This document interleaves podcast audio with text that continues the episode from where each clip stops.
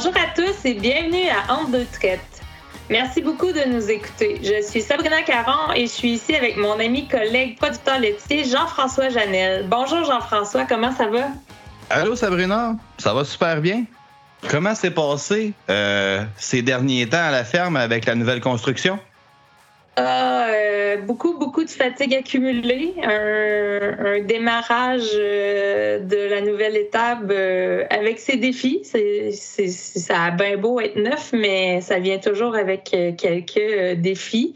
mais, mais là, on, commence à prendre le dessus, fait que ça va de mieux en mieux. Puis j'ai eu la chance de te croiser à la fin du mois de novembre, au début du mois de décembre, au congrès de l'UPA à Québec. Je voulais profiter de la tribune pour féliciter M. Groslot après ses dix ans à la présidence de l'UPA, lui souhaiter une bonne retraite. Puis du même coup, là, euh, souhaiter à M. Caron, euh, le nouveau président, euh, toutes les nouvelles chances. Hey, aujourd'hui, Sabrina, on a du contenu très intéressant.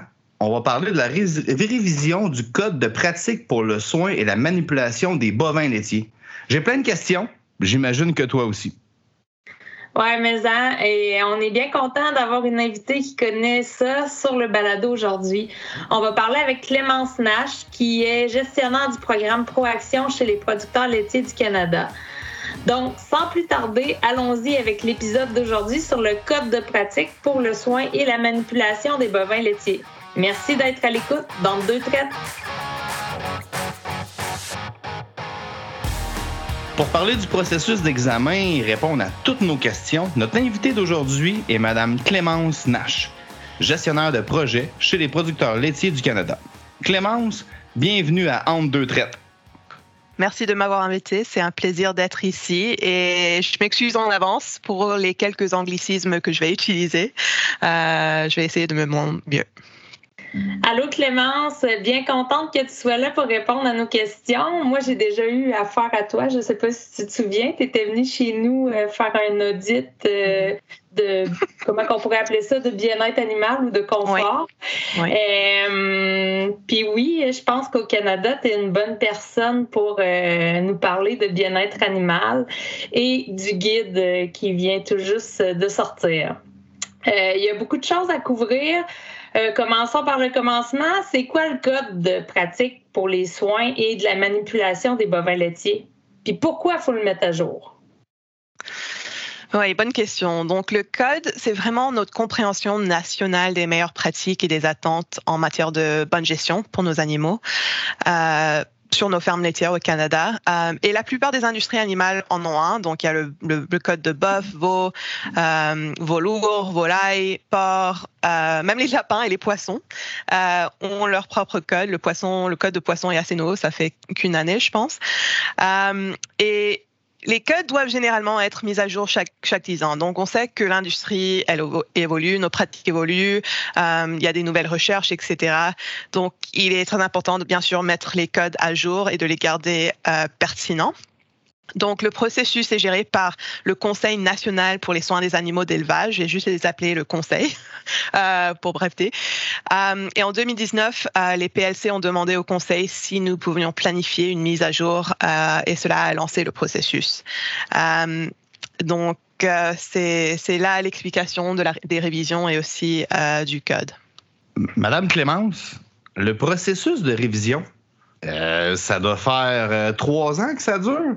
Euh, c'est qui qui travaille là-dessus? C'est qui qui est impliqué? c'est qui qu'on pourrait rencontrer avec tout ce processus? Oui, donc bonne question.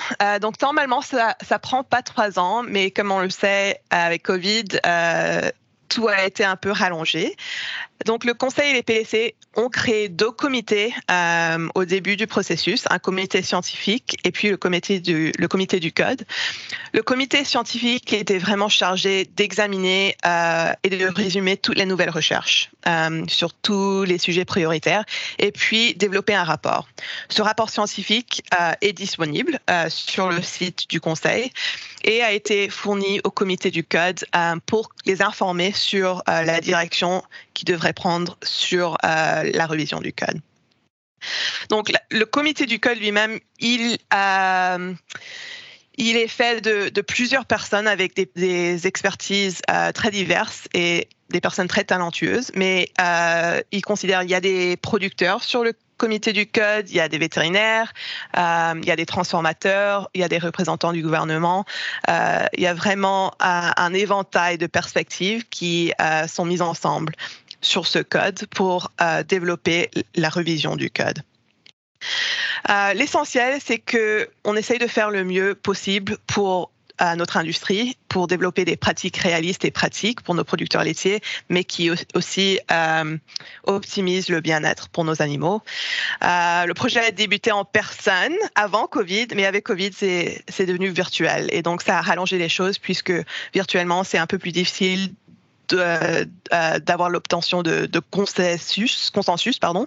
Euh, et donc, le comité a pris un peu plus de temps à, développer le nouveau code qui est maintenant disponible euh, pour commentaires.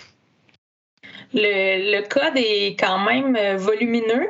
Euh, on ne pourra pas passer en revue aujourd'hui toutes les modifications proposées au code, mais je pense que les agriculteurs devraient prendre le temps de le lire à cause de l'impact que ça pourrait avoir sur nos fermes puis dans l'industrie. Euh, Clémence, la première section euh, porte sur les compétences en matière de formation et de techniques d'élevage. C'est une nouvelle section. La formation, c'est une nouvelle priorité pour le comité? Oui, bonne, bonne question et bon commentaire, Sabrina. Euh, et je vais souligner que je vais que pouvoir faire vraiment un résumé. Donc, euh, allez le lire au complet pour voir, vraiment voir tous les détails pour chaque chapitre. Mais c'est vrai que la formation, c'est un aspect assez nouveau pour le code. Mais le comité du code a décidé que c'était un aspect assez important, et je suis d'accord, euh, pour notre industrie. Et la formation a évidemment un impact assez clair sur les animaux. Et la formation surplombe euh, tous les chapitres euh, du code et aussi tous les volets dans notre programme de proaction aussi. Donc c'était vraiment euh, l'idée du comité d'avoir un chapitre dédié sur la formation euh, et de mettre l'accent euh, sur l'importance de ça pour euh, la formation du personnel et de la manipulation des bovins, pour s'assurer que toute personne sur nos fermes laitières ait une compréhension et comprenne les attentes du code. Puis, la section suivante parle des installations et le logement pour le bétail. Il y a beaucoup de choses là-dedans. On, va prendre en exemple les stalles. Euh, c'est quoi qu'on parle de nouveau dans le code à propos de l'aménagement des vaches? Oui, bonne question. Donc, euh, dans le code, le comité a vraiment euh, mis la priorité sur les veaux et sur les logements pour les vaches matures, donc les vaches en lactation et les vaches taries. et l'accent a vraiment été mis sur le fait que nos vaches ont besoin de liberté de mouvement. Donc, c'est là où euh, les exigences ont été soigneusement formulées pour reconnaître que de bons résultats en matière de bien-être animal peuvent être obtenus dans tout logement. Euh, ça, ça inclut les, euh, logements entravés ou attachés, les, les libres, stabulation libre, etc. Mais que le comité voulait s'éloigner des, des méthodes où les vaches sont attachées 365 jours par an. Donc maintenant, il y a plusieurs options qui ont été euh, soulignées dans le, nouveau code pour euh, avoir un petit peu de plus d'options pour les vaches d'avoir accès à la liberté de mouvement. Et ça ne dit pas que toutes les vaches doivent aller dehors. Donc ça peut être euh, un, parc intérieur ou un parc extérieur, mais ils, ils, doivent avoir accès au mouvement pendant l'année. Nous ne disposons pas de données scientifiques euh, qui nous donnent une idée de combien d'exercices ou combien de liberté est idéal pour nos vaches. Euh, donc, euh, est-ce que ça s'agit d'une heure par jour, quatre fois par semaine, trois heures par jour? On ne sait pas. donc, c'est là où c'est sûr que cette exigence est restée assez flexible pour donner aux producteurs l'option de déterminer qu'est-ce qui est mieux pour eux. Cependant, euh, l'exigence pour les nouvelles constructions prévoit que les vaches aient la possibilité de se déplacer quotidiennement, donc tous les jours ou presque tous les jours. Euh, donc on ne peut pas construire une nouvelle étable sans avoir une option pour que les vaches soient en liberté tous les jours. Euh, et ça, c'est une exigence qui est tirée de la section qui est, importante potentiellement pour ceux qui sont intéressés à construire des nouvelles, nouvelles étables attachées ou entravées. A d'autres exigences importantes. J'ai été à des réunions là, cette semaine, puis les producteurs semblent vraiment euh, touchés par ce qu'ils ont entendu de ce côté-là. Euh, ça fait réagir, en fait. Euh, c'est la façon dont sont logés les petits veaux. quels sont les changements proposés dans le nouveau guide? Oui, donc les, les, changements pour les petits veaux ou, les veaux non sevrés, euh, c'est qu'ils ne peuvent plus être attachés et euh, qu'on euh, demande que les logements soient faits en paire ou en groupe. et ça, il y a quand même quelques années. Donc je pense que et, et vous allez, vous devrez vérifier ces dates, mais je pense qu'on a jusqu'à 2029 et 2030 33 pour faire ces changements pour nos producteurs sur nos fermes. Donc le code, il y a certaines exigences qui vont être euh, appliquées tout de suite quand le nouveau code est publié. On pense en 2022. Et il y a certaines exigences qui sont détaillées dans le code qui s'appliquent plus tard. Comme ça, il y a une période d'adoption ou de transition euh, pour que nos producteurs puissent s'adapter. Euh, ces changements, il y a une période d'adoption, mais on ne veut plus voir les voies attachées et on veut qu'ils soient logés en paire ou en groupe. Euh, et il y a beaucoup de recherches qui démontrent que euh, ceci, ça, supporte et aide le développement de nouveau. Le, le, nouveau guide, il parle aussi d'alimentation. évidemment, toute la question de la nutrition, c'est essentiel pour la santé des troupeaux je crois que tout bon producteur laitier euh, doit comprendre ou a compris que la qualité des aliments qu'on met en avant, euh, c'est ça qui nous donne euh, la quantité et la qualité de lait qu'on peut recueillir. Mais il y a aussi des, éléments naturels qui vont parler dans le cadre de l'accès à, l'eau, à la bonne nourriture. Mais il y a des nouvelles exigences concernant justement un peu avec les veaux, le sevrage. C'est quoi qu'il y a de neuf là-dessus? Donc pour le sevrage, euh, le nouveau code décrit qu'on ne peut pas commencer à sevrer les veaux avant six semaines et il ne doit pas être achevé avant qu'ils aient au moins huit semaines. Euh, et ça, doit se faire sur au moins cinq jours. Euh, donc c'est une transition graduelle. Et la recherche montre que ces pratiques réduisent le stress, le stress et donnent de meilleurs résultats pour nos veaux. C'est le genre de choses qui risquent d'affecter nos fermes puis nos, nos opérations, nos façons de faire.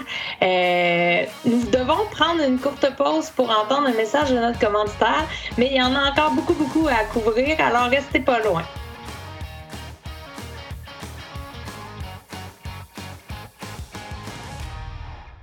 Si vous demandez aux producteurs laitiers du Canada ce que ça prend pour devenir des leaders mondiaux de l'agriculture durable, ils vous répondront peut-être. Conservez les milieux humides avec Canard Illimité Canada. Découvrez des façons innovantes de réduire le plastique avec AgriRecup. Soutenez la biodiversité avec Arbre Canada. Si vous demandez aux vaches laitières, elles disent toujours la même chose. Les producteurs laitiers du Canada. Faire plus aujourd'hui parce qu'on est ici pour demain. Découvrez-en plus sur icipourdemain.ca.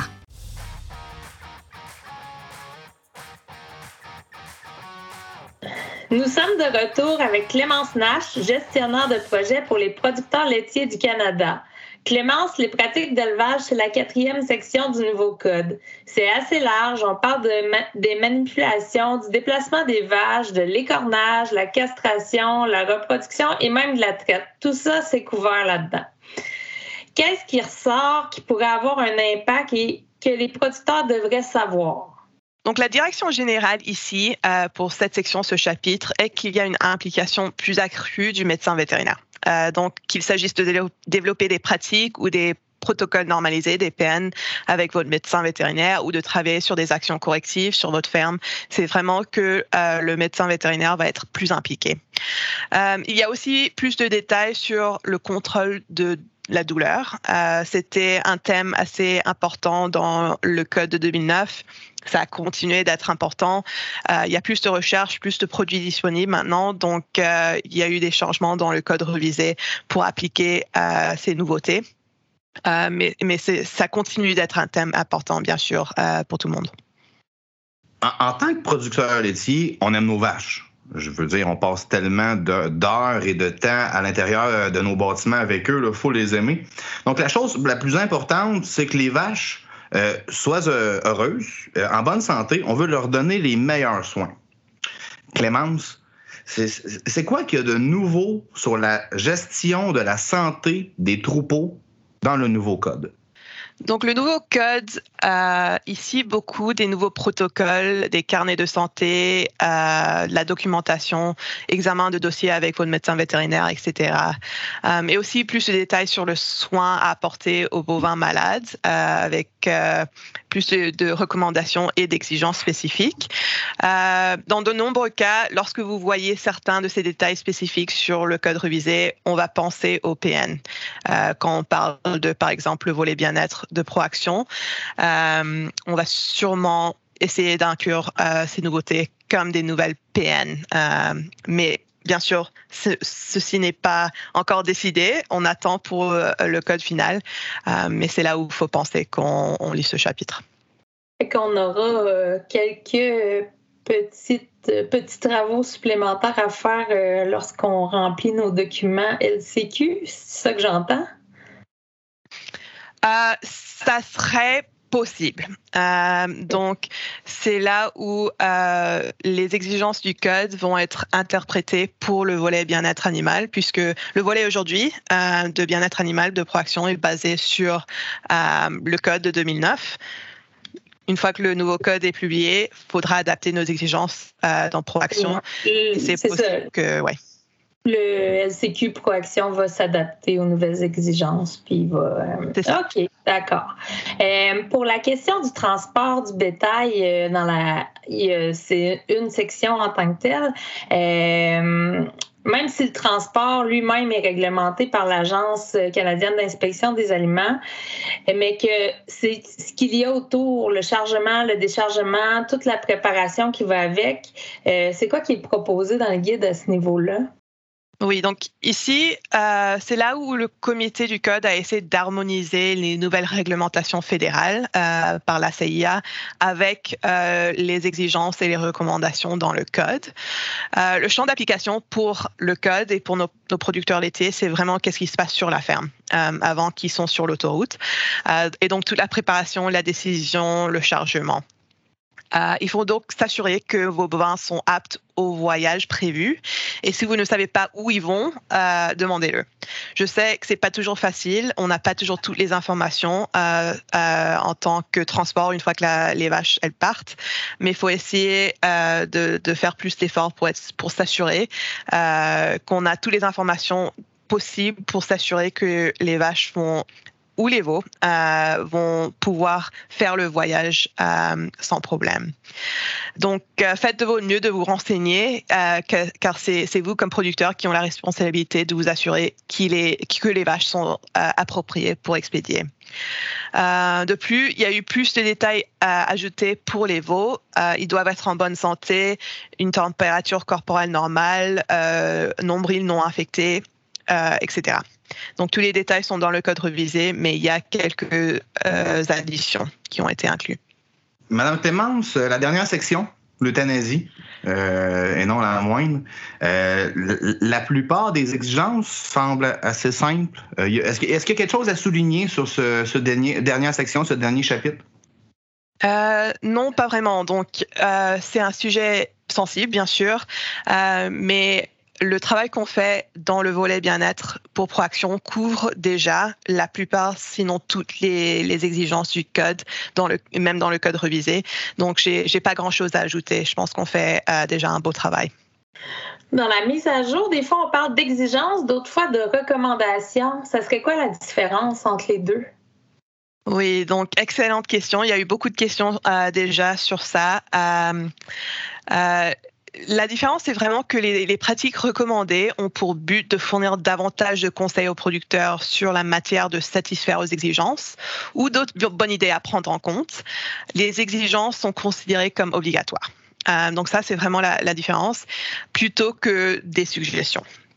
Dans certains cas, les pratiques recommandées ont influencé les exigences, mais euh, par exemple, dans le code dans 10 ans, euh, c'est pas nécessairement garanti qu'une recommandation qui est décrite aujourd'hui va devenir une exigence dépendant de comment l'industrie évolue. Euh, donc, c'est vraiment les, les exigences qui sont importantes, c'est elles qu'on va cibler pour adapter le volet bien-être de Proaction et les recommandations ou les pratiques recommandées, euh, c'est vraiment des bonnes idées où ça nous donne potentiellement une idée de la direction que, que nous allons aller euh, avec notre industrie, avec le code. Puis quand euh, les recommandations vont plus loin que les exigences, on fait quoi comme producteur? Oui, je dirais que c'est aux producteurs individuels de déterminer jusqu'où ils veulent aller. Euh, je, suggère de lire le préambule dans le code euh, et le rapport scientifique, si possible, pour vraiment obtenir tous les détails sur les avantages de ces recommandations, pourquoi ces recommandations ont été faites, et puis euh, de décider si elles s'appliquent sur vos établissements, sur vos fermes. Clémence, il y a beaucoup, beaucoup d'autres choses qu'on aurait pu discuter autour de ce projet-là. Euh, mais le code, il semble quand même très complet. Fait qu'il y a vraiment beaucoup de points que ça touche. Euh, ça couvre vraiment tout pour guider nos pratiques, bref. La consultation publique, euh, c'est jusqu'au 27 janvier 2022, si mes informations sont bonnes. Dis-nous donc, Clémence, qui peut participer et comment les gens peuvent-ils donner leur avis avec cette consultation publique?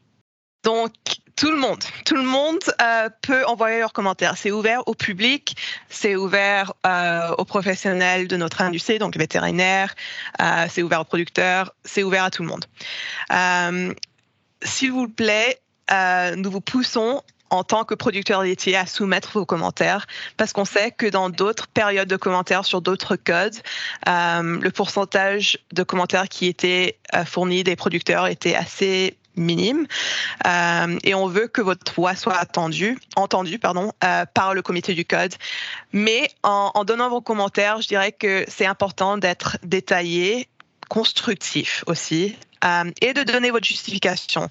Donc, s'il y a quelque chose que vous aimez beaucoup, s'il y a quelque chose que vous n'aimez pas, il faut donner la justification pour que le comité du code euh, comprennent les implications euh, des inquiétudes autour d'une certaine exigence ou même une partie d'une exigence. C'est possible qu'une partie est OK, une autre partie n'est pas OK. Euh, c'est ces détails que le comité du code a besoin pour ajuster le code et reviser le code comment faire vos commentaires, euh, soit aller sur le site du conseil. Je pense que le lien va être ajouté sur les commentaires de ce, podcast.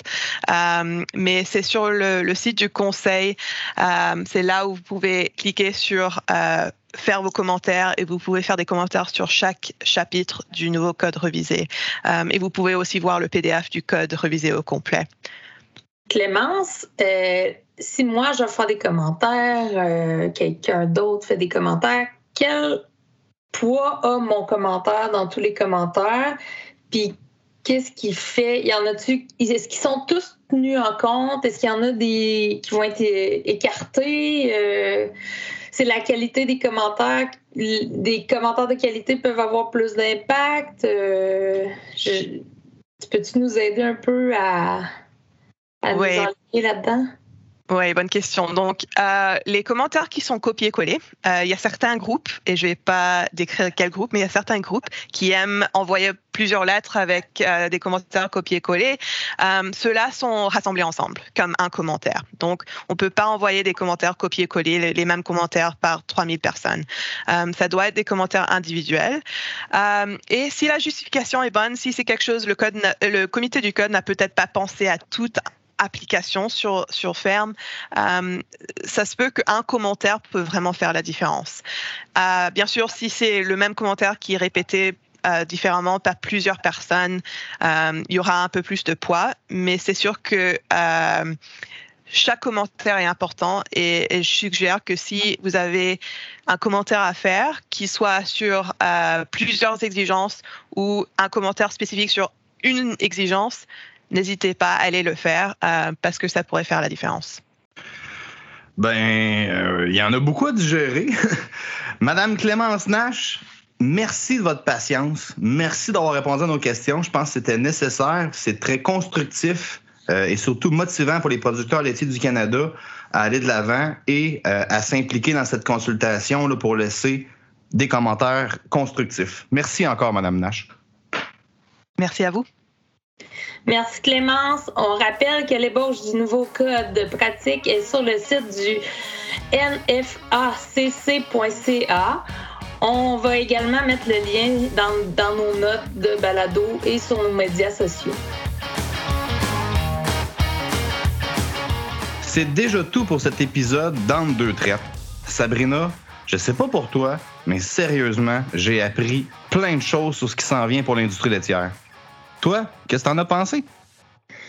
Euh, je pense que c'est important que les producteurs aient donné leurs commentaires puis qu'ils fassent des bons commentaires, pas juste je suis pas d'accord. Il faut vraiment qu'ils prennent le temps de dire euh, vraiment des commentaires détaillés pour pourquoi ça fonctionnerait pas, pourquoi ils sont pas euh, d'accord, pourquoi ça se fait pas.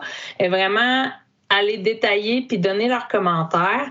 Mais en plus de ça, je pense que c'est une une opportunité pour notre industrie de s'améliorer.